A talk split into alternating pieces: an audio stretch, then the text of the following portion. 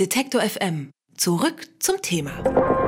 Meine Oma kauft sie wegen der Kreuzworträtsel, beim Arzt liegen sie im Wartezimmer und viele Menschen interessieren sich einfach für die Bilder der Schönen und Reichen. Die deutsche Regenbogenpresse ist überall vertreten und lockt uns mit ihren Nachrichten und Schlagzeilen. Doch nicht alles davon ist wahr. Ich würde sagen, das meiste sogar glatt gelogen. Mats Schönauer und Moritz Czermak vom Topf voll Gold wühlen sich durch diesen Berg von Zeitschriften und stellen hier bei Detektor FM auch in dieser Woche ihre absurdeste Schlagzeile der Woche vor. Hallo ihr beiden. Hallo. Hi. Was war denn in dieser Woche eine der absurdesten Nachrichten in unseren deutschen Boulevardplättchen? Das war in diesem Fall, in dieser Woche, äh, jetzt gar nicht mal unbedingt äh, eine Schlagzeile, die ein Heft selber produziert hat, sondern es war eine ganz schöne Geschichte ähm, zu einer Gegendarstellung. Günter Jauch hat nämlich eine Gegendarstellung, äh, Gegendarstellung gegen ein Heft erwirkt. Ähm, das, das findet immer mal wieder statt, aber wie dieses Heft dann damit umgegangen ist, das war schon, das war schon bemerkenswert. Was haben die gemacht? Ähm, sie haben äh, nicht einfach nur, wie es üblich ist, äh, diese Gegendarstellung abgedruckt, vielleicht noch einen kurzen Kommentar dazu geschrieben, sondern sie haben eine ganze Seite, eine ganze Zeitungsseite ähm, dafür geopfert, mal so aufzuzählen, ja, es gibt Prominente und über die wird berichtet und manchmal stimmt das auch gar nicht, was darüber berichtet wird, welche Erkenntnis.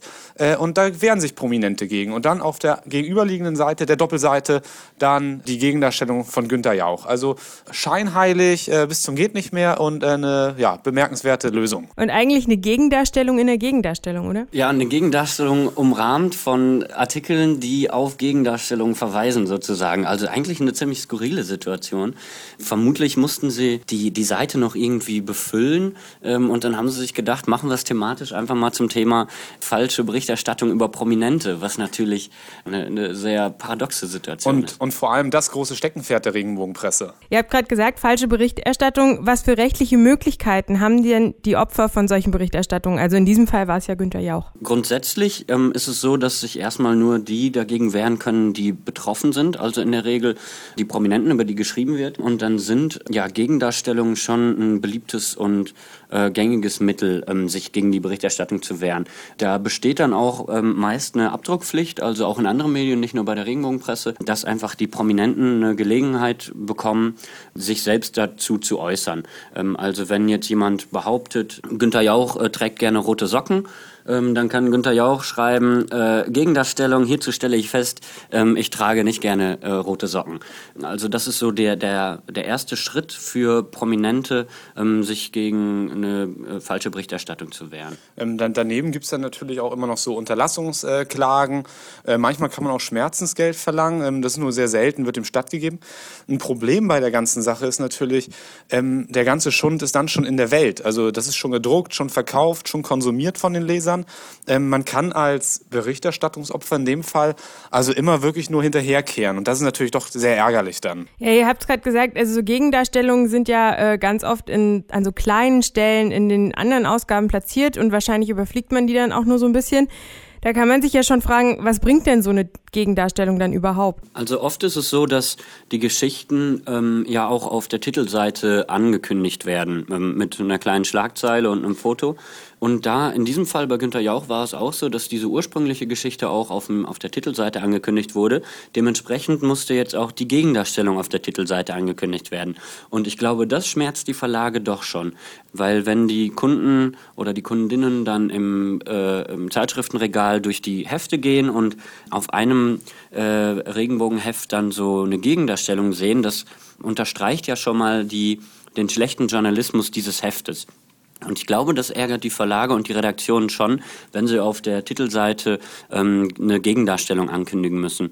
Ähm, weil ich denke, das wird auch mit ja, Umsatzeinbußen zusammenhängen. Aber ist es nicht trotzdem so, dass Gegendarstellungen das meistens noch viel mehr in die Länge ziehen? Ähm, ja, ähm, aber da, darum geht es dann, glaube ich, in, jetzt zum Beispiel in diesem konkreten Fall von Günter Jauch auch gar nicht mal. Also das, was er da äh, beanstandet hat, war eine, war eine Behauptung, dass die ARD ihm 10,5 Millionen Euro ja, äh, überweist, damit er eine gewisse Anzahl äh, seiner Talksendungen am Sonntagabend macht. Ähm, das stimmt einfach nicht, sondern das Geld geht an eine Produktionsfirma und die bezahlt Günther Jauch dann sehr wahrscheinlich. Nun ist es natürlich so bei Günther Jauch, dem ist das eigentlich, eigentlich kann ihm es relativ wurscht sein, ob da jetzt steht, die ARD überweist ihm das oder nicht.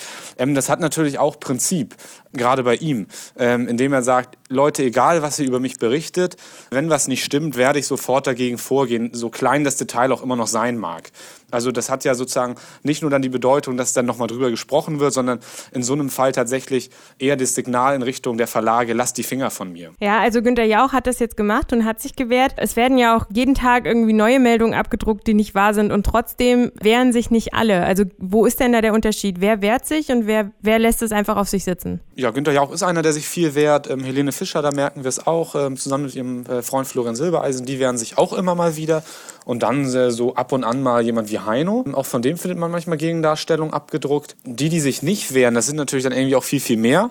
Ähm, und da gibt es aber natürlich auch so ein paar, bei denen es auffällt. Also gerade diejenigen, über die viel Mist erzählt wird, Beispiel Boris Becker, ähm, der hätte reichlich Material, äh, gegen das er sich wehren könnte, beispielsweise mit Gegendarstellung. Ähm, der lässt es über sich ergehen und ähm, hat da wohl nicht so das Problem mit.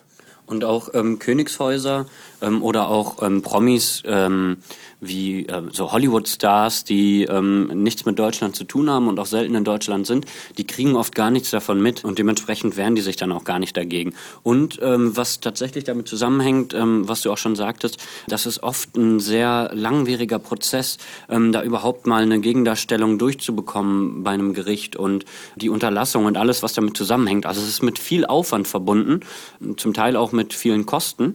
Dementsprechend äh, gibt es dann doch einige Promis, die sich sagen, ähm, nee, dann ertrage ich lieber diese ähm, falschen Berichte, bevor ich dann den ganzen Aufwand auf mich nehme und mich dagegen wehre. Mats Schönauer und Moritz Czermak von Top voll Gold haben uns die absurdeste Schlagzeile der Woche vorgestellt, die diese Woche eher eine absurde Gegendarstellung war. Oder eine Gegendarstellung in einer absurden Gegendarstellung so rum. Vielen Dank dafür. Danke auch. Alle Beiträge, Reportagen und Interviews können Sie jederzeit nachhören im Netz auf detektor.fm.